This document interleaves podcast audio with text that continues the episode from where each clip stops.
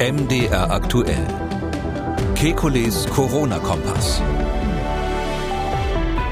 Werden trotz Schleimhautimmunität Antikörper gebildet? Kann SARS-CoV-2 schon im September 2019 in Deutschland aufgetaucht sein? Ist Omikron für Schwangere gefährlich? Was ist vom Corona-Medikament Evusheld zu halten? Haben die nicht pharmakologischen Maßnahmen Kinder immunologisch geschwächt? Wie hoch ist das Infektionsrisiko in der Sauna und bei der Massage? Damit hallo und herzlich willkommen zu einem Kikulis Corona Kompass Fragen Spezial. Die Fragen kommen von Ihnen und die Antworten vom Virologen und Epidemiologen Professor Alexander Kikuli. Ich grüße Herr Kikuli. Hallo Herr Schumann. Der Philipp hat uns gemailt und gleich zwei interessante Fragen. Er schreibt, ich habe kürzlich gelesen, dass das Coronavirus schon früher in Europa angekommen sein könnte, als meist berichtet, nämlich gegebenenfalls schon im September 2019.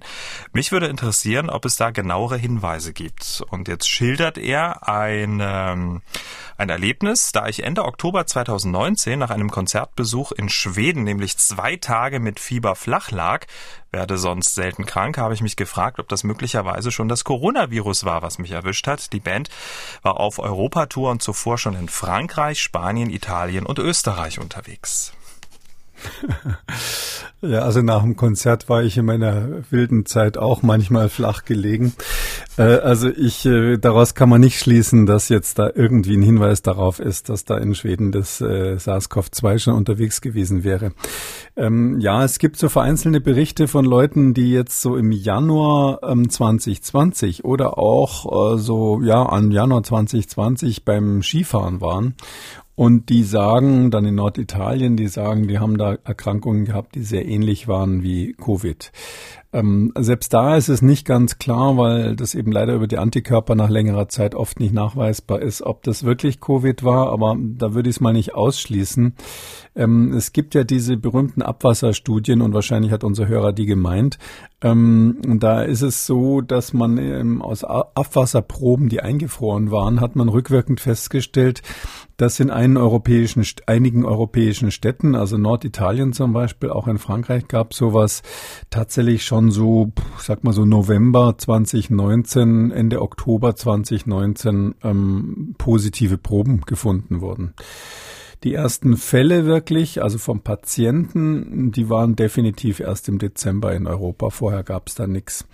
Und dann gibt's diese eine berühmte Studie, die auch wahnsinnig durch die Medien gegangen ist, ähm, dass, äh, dass man in Barcelona angeblich in einer einzigen Abwasserprobe, die eingefroren war, ähm, im März 2019, also wirklich sozusagen ein Jahr vor Beginn der Pandemie, ein einziges Mal SARS-CoV-2 angeblich nachgewiesen hätte. Das hat damals eine Riesenwelle gemacht und möglicherweise geistert das bis jetzt so durch die Medien im Internet.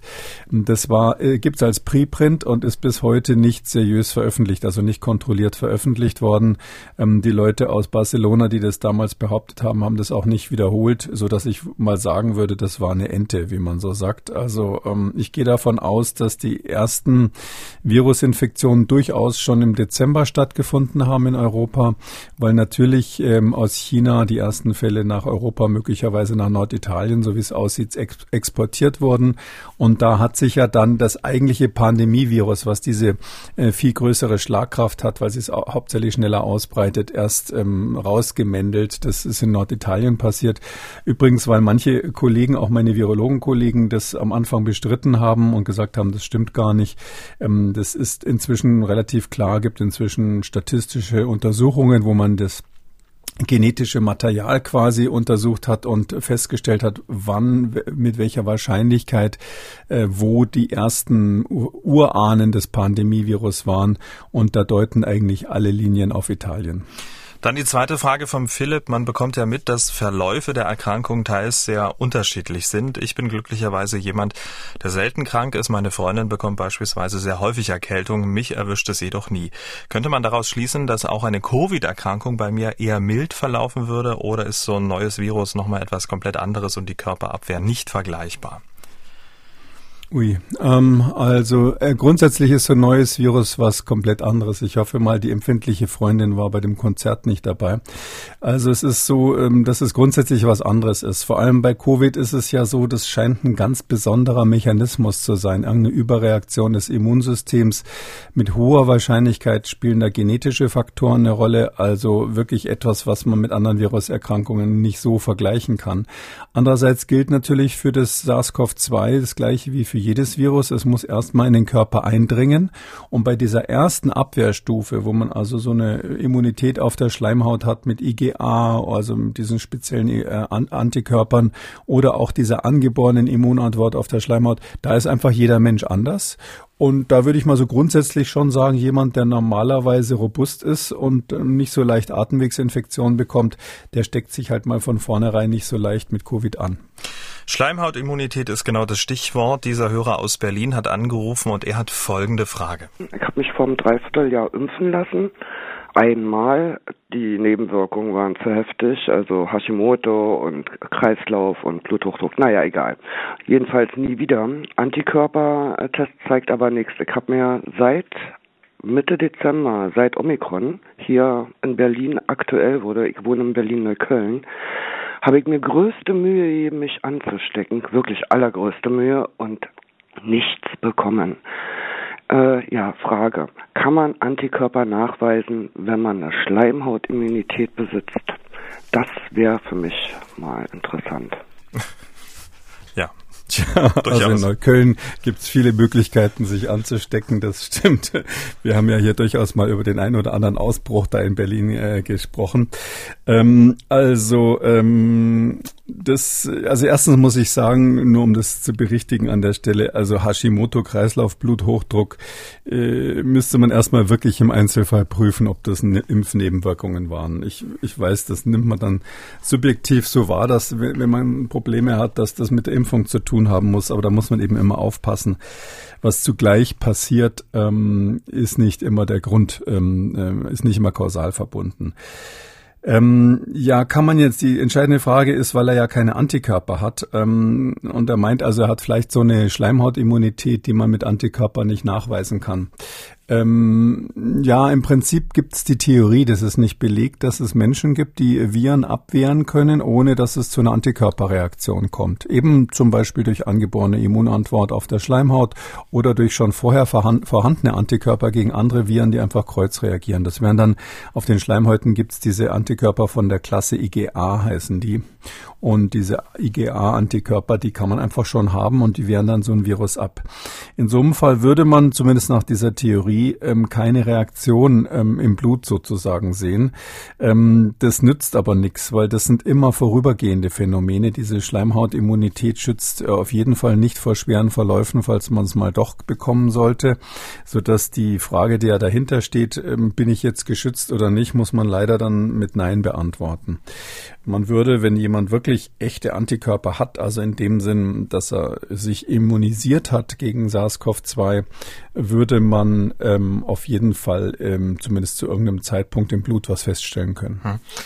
Aber trotzdem hört sich, was der Hörer schildert, so nach, nach so einem kleinen Himmelfahrtskommando an, dass er jetzt auf Teufel komm raus sich unbedingt anstecken lassen will. Ähm, davon ist ja auch erstmal strikt abzuraten, oder? Ähm, naja, der, ob man das, also davon ist natürlich abzuraten, das ist klar, das haben wir hier oft gesagt. Also selbst bei Omikron würde ich das nicht riskieren, weil eben keiner weiß, welche genetische Veranlagung er hat. Mhm. Ja, man kann sonst, wie der Bayer sagt, bumper gesund sein und dann liegen die dann doch auf der Intensivstation. Wir hatten das bei Omikron, muss man zugeben, extrem selten. Also da waren es doch fast immer Menschen im höheren Alter oder mit Vorerkrankungen. Aber ähm, ich würde das nicht riskieren. Sie wissen auch nicht, wenn Sie dann in irgendeinem Club da im Berghain oder sonst wo unterwegs unterwegs sind. Sie wissen ja auch nicht, wer neben Ihnen ist. Der kann gerade einen Ausflug nach Afrika gemacht haben und das äh, neueste Virus dabei haben, von dem Sie erst zwei Wochen später in der Presse was lesen, während Sie auf der Intensivstation liegen. Ähm, und deshalb würde ich sowas, solche Experimente nicht machen. Ähm, vielleicht ganz interessant noch, ähm, weil wir über die Schleimhautimmunität gesprochen haben, bei diesem IgA, also bei diesen Schleimhautantikörpern, da gibt's ja tatsächlich eine angeborene Erkrankung, Erkrankung, die heißt dann selektiv selektive, äh, selektiver IgA-Defekt. Das sind Menschen, die aus genetischen Gründen das einfach gar nicht bilden. Die haben kein IgA. Das gibt's und zwar gar nicht so selten. Ich glaube, so 1 zu 100 bis 1 zu 1000 tritt das auf und wird meistens überhaupt nicht entdeckt, wenn es nicht der Laborarzt mal zufällig feststellt. Das heißt, aus irgendeinem Grund gibt es Menschen, die ohne diese IgA-Antwort komplett hervorragend ähm, auskommen im Leben und die haben eben eine sehr gute angeborene Immunität offensichtlich auf den Schleimhäuten. Hm. Und der Hörer hat ja noch geschrieben, dass er nach der Impfung im ähm, Antikörpertest wurde da nichts angezeigt, also keine Antikörper. Wie ist denn das einzuordnen eigentlich? Naja, das ist ähm, dann ein Non-Responder. Das gibt es mhm. aus verschiedenen Gründen. Ähm, also Grunderkrankungen können da eine Rolle spielen. Wenn er jetzt eine Hashimoto hatte, also es ist ja eine Auto Autoimmunerkrankung der Schilddrüse, dann sieht man daran, dass mit dem ähm, Immunsystem bei ihm was nicht stimmt, ähm, also ganz grob gesagt. Und ähm, Menschen, die also ähm, komplizierte Autoimmunerkrankungen haben, also Defekte letztlich in diesem sehr verzweigten Netzwerk von Antikörpern, Zellen, die damit eine Rolle spielen, ähm, äh, so Interferonen und Interleukinen, die also als Signalstoffe das vermitteln. Wenn in diesem ganzen Abwehrkonzert was nicht stimmt, dann gibt es leider auch häufiger mal, ähm, dass man auf eine Impfung nicht anspricht. Wie der Klimawandel zu mehr Viruserkrankungen führt, ob leichte Radioaktivität Krankheiten heilen kann und was die Regierungskommission zur Krankenhausreform überhaupt leisten kann, das alles, das haben wir besprochen im neuen Podcast mit Professor Kekuli, Kekulis Gesundheitskompass. Überall, wo es Podcasts gibt, über ein Abo auch dieses Podcast freuen wir uns immer. Denise hat uns gemailt. Äh, sie schreibt, wenn man zu den Personen gehört, die nach der Impfung Long-Covid-Symptome entwickelt haben, ist es dann sehr wahrscheinlich, dass man auch schwer an Corona erkrankt bzw. nach der Infektion Long-Covid entwickelt. Wie sieht es dabei mit Omikron aus? Macht diese Variante dabei einen Unterschied? Viele Grüße. Erst einmal dieses Phänomen ähm, Long-Covid-Symptome nach Impfung wird ja immer mal wieder berichtet. Ja, wir nennen das nicht Long-Covid, äh, damit man da nicht durcheinander kommt, aber in der Tat, die Symptome sind zum Teil erschreckend ähnlich, muss man sagen. Das, das ist relativ deutlich, vor allem diese neurologischen Symptome, dieser Brain Fog zum Beispiel und andere Dinge, die eben mit den Nerven zu tun haben, äh, die werden nicht nur hm, leider nicht so selten nach Corona-Infektionen beobachtet, sondern sehr selten, aber immerhin kommt auch vor nach Impfungen. Ähm, keiner weiß genau, warum das so ähnlich ist. Es deutet natürlich in die Richtung, dass dieses S-Protein, dieses Spike-Protein von dem Virus, was ja auch in den Impfstoffen drinnen ist, irgendwie eine Überreaktion machen kann, eine atypische Immunreaktion machen kann, die ähm, bei Covid das Problem ist und bei, bei der Impfung eben sozusagen so ein Mini-Covid auslöst, so, so ähnlich wie man das bei anderen Impfstoffen, wo das ganze Virus drin ist, ja auch manchmal sieht. Ähm, jetzt ist die Frage, ob Leute, die jetzt sozusagen da eher Nebenwirkungen der Impfung haben, nennen wir es mal so, ob die dann auch im Falle eines Impfdurchbruchs später eher Long-Covid bekommen. Ähm, das weiß ich nicht. Das ist nicht klar. Also ich würde eher sagen nein, weil grundsätzlich sind das unterschiedliche Mechanismen. Also diese Impfnebenwirkungen. Ähm, das Problem bei den Impfnebenwirkungen ist ähm, eher etwas, was damit zu tun hat, dass eben Antikörper gegen dieses eine bestimmte Epitop, gegen dieses einen Teil des Virus sozusagen ganz speziell reagieren und vielleicht auch die RNA die da drinnen ist, äh, das Immunsystem zu stark aktiviert. Ähm, und das andere mit dem, mit dem Long-Covid ist wahrscheinlich ein viel komplizierterer Mechanismus, der dahinter steckt. Das wird ja erst gerade erforscht und ähm, deshalb würde ich vermuten, dass es nicht klar korreliert ist. Wir wissen ja auch zum Beispiel, dass ähm, Long-Covid nicht unbedingt davon abhängig ist, wie schwer der Verlauf war. Also klar, wenn man jetzt natürlich auf der Intensivstation lag, dann hat man auf jeden Fall ein höheres Risiko Risiko für länger bleibende Beschwerden. Aber es gibt eben auch Leute, die relativ leicht Corona hatten und dann hinterher so neurologische Symptomatik noch wirklich lang hatten. Das heißt also, daher würde ich mich nicht darauf verlassen, dass das die gleiche Sache ist. Ja, und jetzt äh, die Gretchenfrage, die ich auch gerne beantwortet hätte und wo ich finde, dass die beantwortet werden muss. Da müssen sich auch die Behörden natürlich drum kümmern. Gilt das denn überhaupt alles für Omikron? Ja, also es ist, ich, ich sage ja immer mal wieder, Omikron ist eigentlich ein anderes Virus. Also man hätte das in anderen Zeiten als virologische Erkrankungen über die klinische Symptomatik noch definiert worden, hätte man das nicht mit dem gleichen Namen versehen wie SARS-CoV-2. Und deshalb müssen wir eigentlich die ganzen Studien nochmal machen. Wir müssen gucken, wie ist es mit Long-Covid, wie häufig ist das, ähm, wie, wie wirken die Impfstoffe und so weiter. Und das wissen wir einfach nicht, wie häufig das nach Omikron ist. Aber wir müssen es wissen, um im Herbst richtig planen zu können. Das ist klar. An dieser Stelle der kleine Hinweis. Ähm, wir haben ausführlich über eine Zwei-Jahres-Studie aus China zu Long-Covid ähm, gesprochen und zwar in Ausgabe 308, wer sich das Ganze nochmal zu Gemüte führen möchte. Wir haben eine anonyme Mail einer werdenden Mutter erhalten. Guten Tag, Herr Kekulé, schreibt sie. Ich bin in der 21. Schwangerschaftswoche. Zweimal geimpft, einmal geboostert. Keine relevanten Vorerkrankungen.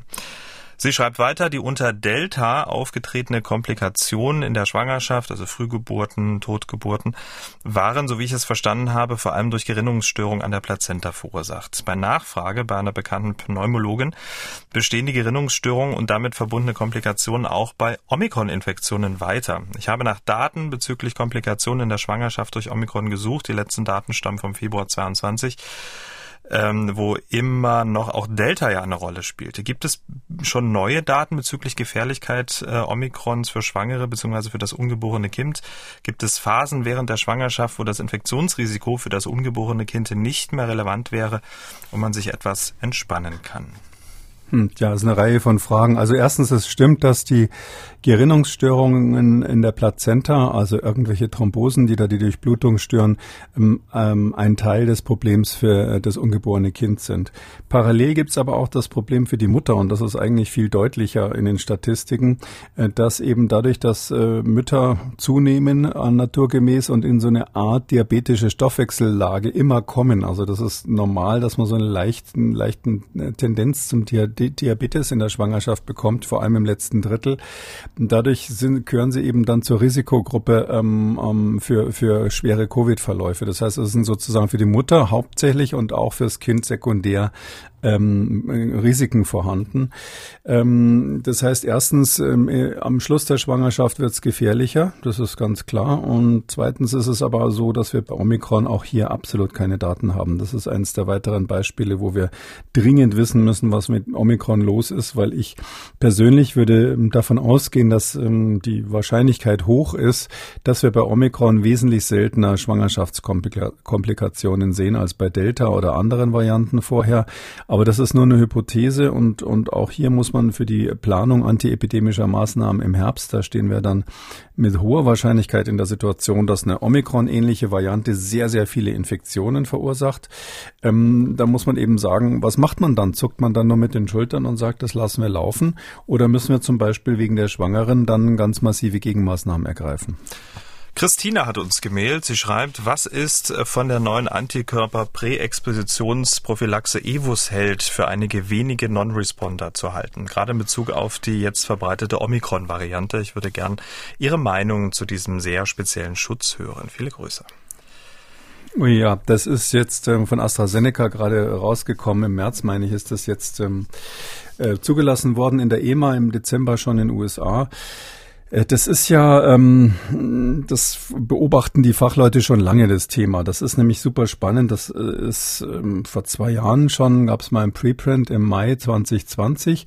Da hat eine ähm, Arbeitsgruppe aus Nashville, äh, Vanderbilt Universität, da, ähm, wo es nicht nur Musik gibt, sondern auch Wissenschaftler, die haben da ähm, was ganz Raffiniertes gemacht oder irre Aufwendiges gemacht. Die haben mal geguckt äh, bei Menschen, die genesen sind von Corona die haben ja alle Antikörper. Ja, jeder von denen hat irgendeine Art von Antikörpern, die dann auch einen gewissen Schutz bilden. Und die haben geguckt, gibt es da Gemeinsamkeiten bei diesen Antikörpern? Ist da vielleicht irgendwas, was so der gemeinsame Nenner ist? Und das haben sie mit extrem aufwendigen Verfahren rausgekriegt. Da wurden dann wirklich äh, die, die dreidimensionalen Strukturen dieser Proteine bestimmt. Ähm, das, da, da muss man die erst kristallisieren und dann mit Röntgenstrahlen beschießen und an der Streuung der Röntgenstrahlen kann man rückrechnen, wie ungefähr die, die Moleküle aussehen. Und dann haben die das Ganze durch einen Computer gejagt und haben vorher Vorhersagen gemacht, was eigentlich der gemeinsame Nenner ist, welcher Teil dieser Antikörper möglicherweise optimal ist. Das kann man sich so vorstellen, so ein Antikörper sieht ja so ähnlich aus wie ein Y und der hat quasi vorne so eine Art Grillzange dran, mit der der das, was er bekämpfen will, grapscht, äh, sozusagen festhält. Das sind so zwei, ähm, zwei, ähm, äh, wie sagt man da, Backen bei einer Zange. Bei einer Schere heißt glaube ich Brandchen. Und diese zwei Backen von der Zange, da ist an jeder Backe sind drei Stellen dran, mit denen die ihr Ziel erkennen. Also insgesamt sechs Stellen. Das kann man sich vorstellen wie eine Grillzange, die an jeder Seite drei Schlüsselbärte hätte, so dass man ganz spezifisch nur bestimmte Sachen erkennen. Und diese sechs Stellen insgesamt, die haben die so optimiert, dass die gesagt haben, das muss jetzt einfach diese Coronaviren aller Art ähm, greifen können und haben dann zwei verschiedene Antikörper auch noch gemacht, die das von zwei Seiten machen, was nicht einfach ist, weil die sich gegenseitig nicht hemmen dürfen, weil wenn der eine schon dran ist und der andere dann nicht hinkommt, ist natürlich blöd. Drum haben die das so konstruiert, wirklich am Reißbrett, dass es optimal ist.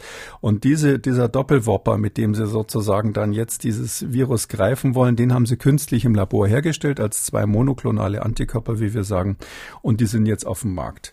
Und wie das halt immer so ist, also einerseits der Typ, der das gemacht hat, den kennen alle, der heißt James Crow, so ähnlich wie der Schauspieler Russell Crow, aber eben James.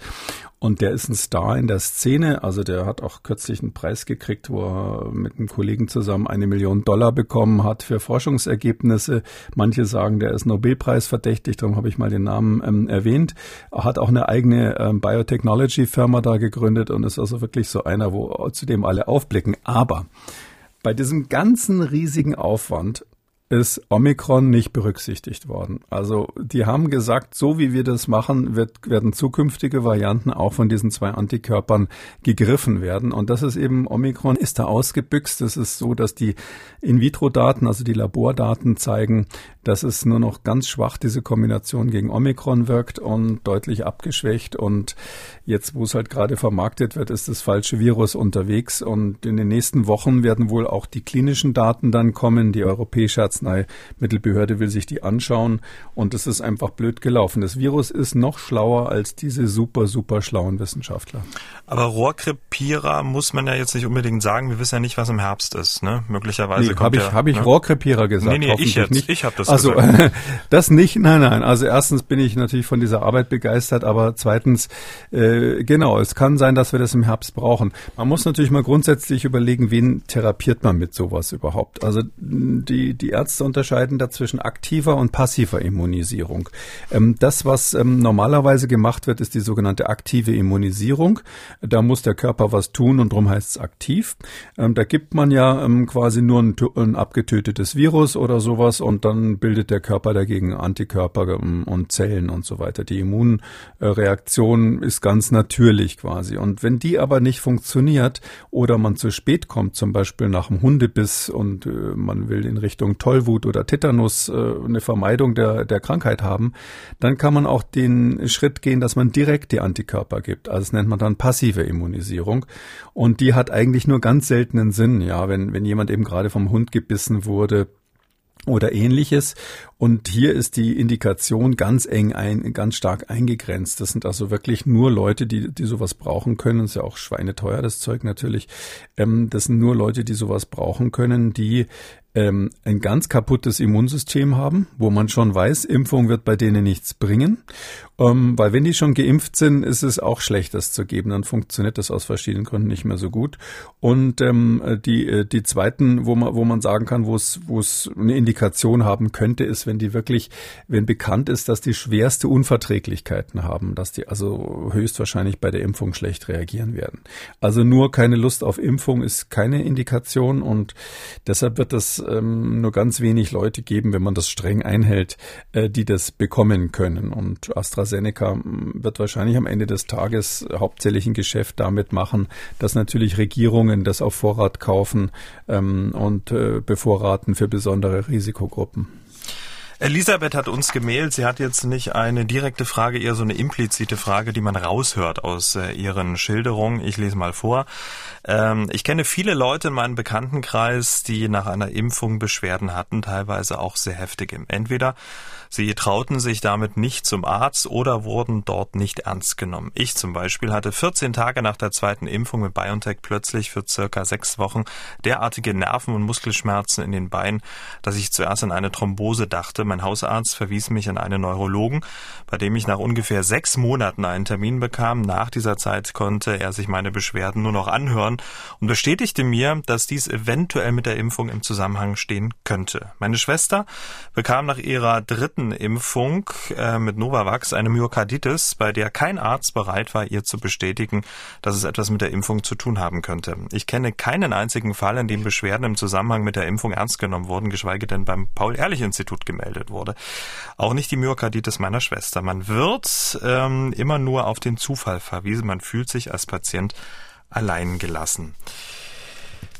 Tja, also hier wäre natürlich hm. die übergeordnete Frage, werden solche ähm, ja, Nebenwirkungen, also werden die Menschen nicht ernst genommen, wird das ignoriert? Ähm, hm. Wie bewerten Sie die Puh. Also erstens muss ich, muss ich auch da wieder sagen, das sind natürlich Einzelfälle und das ist klar, dass Leute, die irgendwie ähm, da verzweifelt sind und denen es dann schlecht geht, dass die tendenziell eher Hörerfragen stellen. Das, das muss man einfach so sagen, weil sonst entsteht der Eindruck, als wäre das hier ein, ähm, wahrscheinlich dann so ein Mittelwert der deutschen Bevölkerung. Das ist es natürlich natürlich nicht. Das sind Ausnahmefälle hier.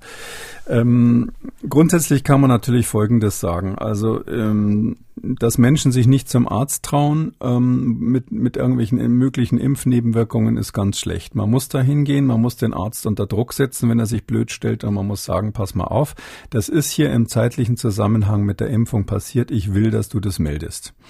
Ähm, ich finde, da muss auch der Patient das Selbstbewusstsein haben und nicht zu Hause bleiben aus Angst. Ähm, zweitens ist es natürlich, aber da können wir hier nicht viel machen, ein Unding, dass man erst seit nach sechs Monaten einen Termin beim Neurologen bekommt. Ich nehme an, das war irgendwo, ich hoffe, das war irgendwo im Hinterland. Da ist das Problem bekannt. In den Großstädten, ähm, sage ich mal, ähm, gibt es meistens auch von den Fachärzten genug.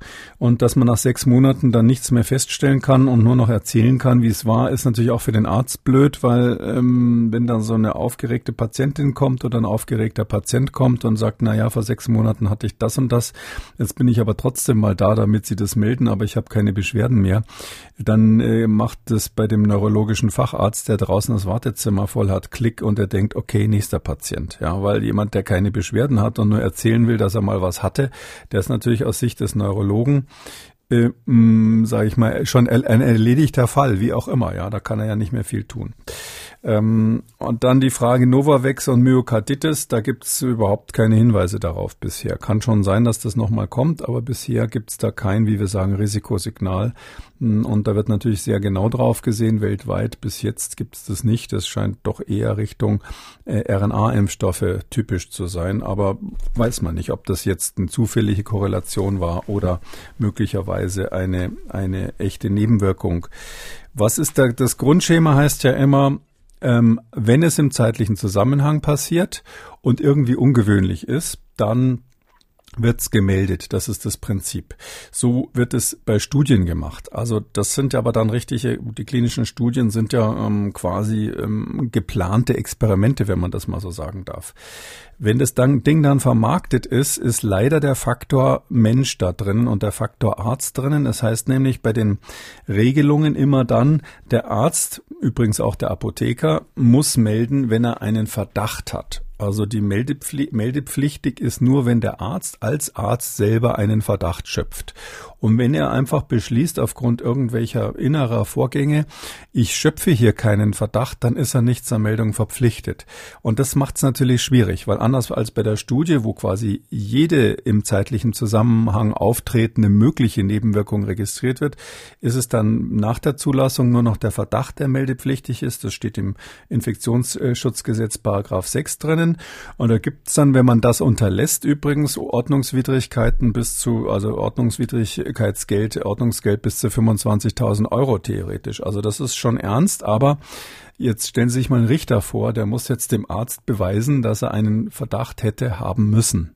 Und dann gibt's natürlich auch aus der allgemeinen Berufsordnung, ich war ja selber mal Mitglied der, der Arzneimittelkommission, da bei der Bundesärztekammer, die heißt Arzneimittelkommission der deutschen Ärzteschaft, da gibt's natürlich Empfehlungen, was man melden soll. Und da steht so tendenziell natürlich immer drinnen, ähm, schwerwiegende, besonders schwerwiegende Nebenwirkungen, die nicht in den Produktinformationen stehen. Also was Neues tendenziell. Und das ist so in den Leitlinien eigentlich immer drin bei allen Medikamenten nach dem Motto, ähm, wenn man zum Beispiel ähm, nach, nachdem man Aspirin genommen hat, ähm, Magenschmerzen bekommt, das kriegen so viele Leute, dass man das eigentlich nicht mehr melden muss. Das führt jetzt aber bei den Impfungen ein bisschen dazu, dass Ärzte dazu tendieren, wenn jemand eine schon bekannte Nebenwirkung hat, zu sagen, sagen, naja gut, das kennt man ja schon, das muss ich nicht extra melden. Das führt natürlich dann dazu, dass die bekannten Nebenwirkungen untererfasst werden. Und Myokarditis ist so eine bekannte Nebenwirkung. Und wenn der Arzt sagt, ich habe da nicht einmal einen Verdacht und entspricht auch nicht unbedingt ähm, jetzt dem, was, was ich so verstehe, was gemeldet werden muss, dann hat man es als Patient einfach schwer. Kann man nur direkt melden. Gibt ja diese Webseite für Patienten. Ich hoffe auch, dass die ähm, dass die ähm, genutzt wird. Die heißt nebenwirkungen.pi.de. Ähm, und da kann man das selber eintragen. Vielleicht noch ein Hinweis, es gibt auch nebenwirkungen.de. Das ist eine private Firma, die irgendwie ganz geschickt eine kürzere, kürzere Webseite aufgezogen hat. Da sagen die ähm, einschläg einschlägigen Fachleute, das, das, sehen sie eher kritisch, weil man natürlich die Daten dann in private Hand gibt. Ähm, jetzt ohne denen was Schlechtes tun zu wollen, grundsätzlich würde ich immer empfehlen, bei den offiziellen Stellen zu melden. Impfnebenwirkungen enttabuisieren, das ist die Überschrift ähm, von Podcast Ausgabe 306, wo wir das äh, Thema Impfnebenwirkungen ausführlich behandeln. Hören Sie doch mal rein. Herr Robrecht hat uns geschrieben, er ist ein äh, besorgter Familienvater. Er schreibt, meine Tochter, geboren 2010, erfreute sich immer einer äußerst robusten Gesundheit und war in den vier Jahren ihrer gesamten Grundschulzeit genau einen einzigen Tag krank, mehr nicht. Dann kam die Corona-Zeit mit Schulschließungen, Wechselunterricht, Kontaktbeschränkungen und so weiter. Seither fehlte meine Tochter bereits fünf Wochen krankheitsbedingt in einem einzigen Schuljahr. Und äh, da listet Herr Ruprecht auf, ähm, wann die grippalen Infekte, in welchem Zusammenhang und so weiter war. Die Erkrankungen sind nicht vorgespielt, sondern real. Wir haben auch immer äußerst gewissenhaft und häufig auf Covid getestet. Ich kann mich des Gefühls nicht erwehren, dass wir den Kindern gelinde ausgedrückt zwei Jahre lang nichts Gutes getan haben und ihre Immunabwehr und somit auch ein Teil ihrer Zukunftsfähigkeit beeinträchtigt haben. Oder holen die Kinder nur versäumte Infektionen nach und danach pendelt sich alles wieder ein. Viele Grüße. Hm. Also bei einem fast zehnjährigen Kind, wenn ich jetzt richtig gerechnet habe, wäre ich da optimistisch. Also das Immunsystem ist so bis zum Schulalter, bis zur Einschulung ähm, auf jeden Fall noch in der Entwicklung. Früher hat man so gesagt bis zum vierten Lebensjahr. Hm, inzwischen geht es eher so fünftes, sechstes Lebensjahr. Aber bei einem Zehnjährigen kommt es dann schon langsam in die Phase, wo man das so ähnlich wie von einem jüngeren Erwachsenen quasi einstufen kann. Und da ist davon auszugehen, dass das Kind in den Jahren vorher schon genug äh, Kontakt mit Keimen und Viren und Bakterien aller Art hatte, dass die einschlägigen äh, Mechanismen der Immunantwort äh, schon eingespielt sind. Was aber natürlich sein kann, ist, dass jetzt speziell die Abwehr auf den Schleimhäuten einfach ähm, in Ruhe gelassen wurde die ganze Zeit. So dieser gewisse Daueralarmzustand, ähm, den, den Kinder, die im Kindergarten oder in der Schule sind, ja, der, den die haben, der wurde da wahrscheinlich dann irgendwann abgeblasen. Und ähm, in der Tat, ähm, ja, ich würde es nicht Nachholeffekt nennen, sondern es ist einfach eine vorübergehende Abwehrschwäche, lokale Abwehrschwäche, die man sich durchaus vorstellen kann. Das ist natürlich jetzt nicht bewiesen, dass es so ist, aber das wäre sehr plausibel, äh, wenn man jemanden quasi zwei Jahre lang äh, von den Keimen fernhält und dann plötzlich wieder damit konfrontiert, dann ist das wahrscheinlich so, als hätten sie das Kind zwei Wochen lang, äh, zwei Jahre lang nicht ähm, zum nicht schwimmen lassen und ähm, dann äh, denken sie sich, es ist doch eine gute Idee, mal wieder im Meer zu schwimmen und dann springt es da rein und muss gegen die Wellen ankämpfen, nachdem es ähm, zwei Jahren Pause gehabt hat. Da würden Sie auch sagen, der hat es verlernt. Und so ähnlich ist es wohl auch beim Immunsystem. Ich bin deshalb sehr optimistisch, dass das sich wieder einrenkt und danach wieder normal wird. Okay, wenn ich da raushöre, wäre es dann für etwas äh, jüngere Altersgruppen schon ein Problem. Es gibt Studien, die deuten dahin, ähm, dass die Kinder tatsächlich ähm, mehr als nur einen einfachen Nachholbedarf haben, wenn sie in bestimmten Entwicklungsphasen äh, gar keinen Kontakt mit äh, Keimen hatten. Ähm, jetzt weiß man natürlich nicht, ob das in welcher Phase das ist, wie stark die isoliert waren jetzt aus Sicht des Immunsystems durch die Lockdowns. reicht es, wenn die nur Kontakt mit Geschwistern und zu Hause mit irgendwelchen anderen Kindern haben oder kommt es wirklich auf die Schulsituation Situation oder auf die Kita an. Das ist alles noch nicht erforscht, aber die Gefahr, sage ich mal, das Risiko besteht. Es kann durchaus sein, dass wir in zwei, drei Jahren dann wissen, ähm, dass die Kinder, die jetzt in dieser echte Lockdown-Kinder waren, dass die dann, sage ich mal, ähm, ähm, auch, auch für längere Zeit ihres weiteren Lebens Probleme bei der Immunantwort haben. Wobei ich jetzt davon ausgehe, dass das nicht heißt, dass die dann alle krank sind, sondern das werden halt dann so statistische Studien sein, wenn sie dann 100.000 Kinder nehmen und gucken, wie hoch ist die Wahrscheinlichkeit, dass die pro Jahr so und so viele Infektionen kriegen, dann werden sie möglicherweise dann einen feinen Unterschied sehen. Und der Ralf hat uns gemeldet, er ist 61, schreibt er, keine Risikogruppe, dreifach geimpft mit BioNTech. Vor Corona, schreibt er, war ich begeisterter und regelmäßiger Saunagänger und Besucher von Thai-Massagen. Wurde natürlich in der Pandemie eingestellt. Nun würde ich gern wieder mit beidem beginnen und habe dazu folgende Fragen. Fangen wir mit der Thai-Massage an. Sollte die massierende Person zwingend eine FFP2-Maske tragen? Ich trage sie sowieso. Er ist dort rund zwei Stunden und wie hoch schätzen Sie die Wahrscheinlichkeit ein, sich hierbei zu infizieren? Massieren. Viele Grüße. Also ich kenne jetzt, ich war ehrlich gesagt noch nie in einer Thai-Massage. Auch nicht. Ähm, ähm, ich bin aber sicher, dass das viel seriöser ist, als der Name klingt. Selbstverständlich. Ähm, es ist so, ähm, also ähm, ich gehe mal davon aus, dass man zu zweit in einem relativ engen Raum da zusammen ist. Mm, deshalb ist da eine gewisse Infektionsgefahr da natürlich. Aber ich meine, wenn der Patient selber eine Maske trägt äh, die ganze Zeit, dann ist es in der Situation, in der jetzigen Pandemielage völlig ausreichend. Wir haben es mit Omikron zu tun. Ähm, der Hörer ist hier vollständig geimpft ähm, und auch keine Risikogruppe. Darum würde ich sagen, das reicht völlig, wenn er selber die Maske trägt. Ähm, kommt natürlich hinzu, dass es gesetzlich jetzt im Moment keine Vorschrift gibt ähm, für die, den Masseur oder die Masseur Masseurin ähm, eine Maske zu tragen. Äh, drum kann man auch nicht sagen, der soll das zwingend machen, sondern das wäre eine Privatabsprache.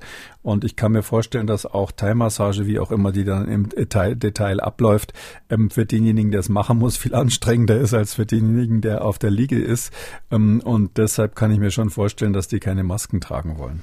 Jetzt liegt man ja, also das ist meine Erinnerung an Massage mit dem Kopf nach unten. Und wenn man dann so die Maske auf hat, dann hat man ja eigentlich da, wo noch ein bisschen Luft reinkommt, dann direkt ähm, zu dem Masseur oder der Masseurin ne, zugewandt äh, und, und nicht den vorderen Teil, der ja geschützt ist. Könnte das vielleicht noch ein Problem werden? Also wenn man das ernst nimmt und der Hörer ist ja offensichtlich besorgt, ähm, dann muss man die Maske natürlich dicht aufsetzen. Also das ist ja eben ein Riesenunterschied, kann man nochmal grundsätzlich sagen. Also ähm, wenn man so eine Maske epidemiologisch als allgemeine Maßnahme verschreibt, sozusagen, da kommen die Virologen und sagen, ihr sollt jetzt mal alle Masken aufsetzen, im Supermarkt zum Beispiel, dann ist es im Detail nicht so wichtig, ob die jetzt überall perfekt sitzt oder nicht. Drum waren ja auch Stoffmasken damals eine akzeptable Idee weil es auf den Gesamteffekt ankommt. Ähm, Schutz, Eigenschutz, Fremdschutz und in der Bilanz geht dann einfach die Infektionsrate runter, was für alle gut ist. Wenn man aber selber ein Risiko ausschließen will, vielleicht aus guten medizinischen Gründen, dann braucht man erstens eine FFP-Maske, keine OP-Maske und zweitens muss die wirklich dicht sitzen. Da muss man dann, wenn man das ernst meint, wenn man sich selbst schützen muss, die so aufsetzen, wie das ein Arzt machen würde, wenn er einem infektiösen Patienten begegnet. Und dann muss man halt vor der Massage checken, dass die wirklich dicht ist. So, jetzt noch Ralfs Fragen zur Sauna. Wie wirkt sich die Temperatur und Luftfeuchtigkeit auf die Virenbelastung und Ansteckungsmöglichkeit in der Sauna aus? Also mehr Schutz in der 90 äh, Grad Sauna als in der 30 Grad Sauna? Die Frage wird heftig diskutiert. Also seit ähm, zwei Jahren solche, übrigens. Ja, ja, ich habe das auch äh, geführt im Zusammenhang damals, als die Frage war, ob man in, in, Hotels die Saunen zumachen soll und so weiter. Also im Zweifelsfall ist das Risiko in der Sauna hoch unter, unterm Strich, auch wenn die Saunabetreiber irgendwelche Ideen haben, dass die Temperatur was anderes bewirken könnte. Und es gibt auch Kollegen von mir, die, die dann auf den Webseiten der Saunabetreiber ähm, zitiert werden, die sagen, das sei bei 90 Grad so, dass die Viren da sterben. Äh, Sie kriegen mh, in der trockenen Sauna ähm, die Viren nicht auf 90 Grad sofort erhitzt. Ja, das ist gar nicht so einfach, das so hinzukriegen, dass die dann wirklich denaturieren ähm, sondern das ja im Labor überlebt kein Virus die 90 Grad, aber in der Saunasituation würde ich die Hand dafür nicht ins Feuer legen oder auch nicht auf den Saunaherd. Ähm, und das ist so, ähm, da spielen zwei äh, Dinge gegeneinander. Also hohe Temperatur ist schlecht fürs Virus Hohe Luftfeuchtigkeit ist gut fürs Virus. Wenn Sie also in der 30 Grad Sauna sind, haben Sie natürlich, vor allem wenn der Dampf dabei ist, haben Sie eine höhere ähm, Übertragungswahrscheinlichkeit. Also diese Dampfbäder sind ins, insofern gefährlicher. Jetzt ist aber so, dass die meisten Dampfbäder, zumindest so wie ich das kenne, da kann ich eher mitreden als bei der Thai-Massage, dass die ähm, eher größer sind. Da haben sie eher mehr Platz als in so einer kleinen finnischen Sauna. Das heißt also, mehr Platz heißt wieder geringere Infektionswahrscheinlichkeit. Und der nächste Punkt ist, die trockene Sauna trocknet die Schleimhäute aus. Ähm, trockene Schleimhäute sind viel empfindlicher auf Virusinfektionen. Das heißt also, sie haben in der trockenen Sauna typischerweise hohe Temperatur, schlecht fürs Virus, trockene Luft ähm, gut fürs Virus. Und in der äh, großen Sauna mit niedriger Temperatur haben sie gut fürs Virus, dass es ähm, feucht ist und nicht zu warm ist aber schlecht fürs Virus, dass mehr Platz ist. Jetzt können Sie sich aussuchen, wo Sie sich da eintaxieren. Und deshalb sage ich unterm Strich, wenn, wenn man wirklich Angst vor Infektionen hat und in einer Region ist oder mit Menschen zusammen ist, die ein hohes Infektionsrisiko darstellen, dann lieber nicht in die Sauna. Ja, man trägt ja auch keine Maske in der Sauna. Das, äh, ne, und man eher schwitzt nicht. ja. Auch, die, auch, der Vollschutz der Feuerwehr ist in der, in der Sauna eher unbeliebt. Übrigens fühlt man sich in solchen Schutzanzügen manchmal so, als wäre man in der Sauna, auch wenn man äh, ganz normal unterwegs ist. Aber das ist ein anderes Thema. Also Ralf, wir hoffen, wir konnten dir helfen, deine Abwägung zu treffen, wie es jetzt mit Heimmassage und Sauna aussieht. Damit sind wir am Ende von Ausgabe 309 Kekulis Corona-Kompass Fragen Spezial. Vielen Dank, Herr Kekulé. Gerne, bis dann, Herr Schumann. Ciao. Sie haben auch eine Frage rund ums Coronavirus, dann schreiben Sie uns an mdraktuell-podcast.mdr.de. Sie können uns auch anrufen, das kostet auch nichts. 0800 300 22 00. Für alle anderen Fragen rund ums Thema Gesundheit empfehlen wir Ihnen den neuen Podcast mit Professor Kekuli Kekulis Gesundheitskompass, auch überall, wo es Podcasts gibt.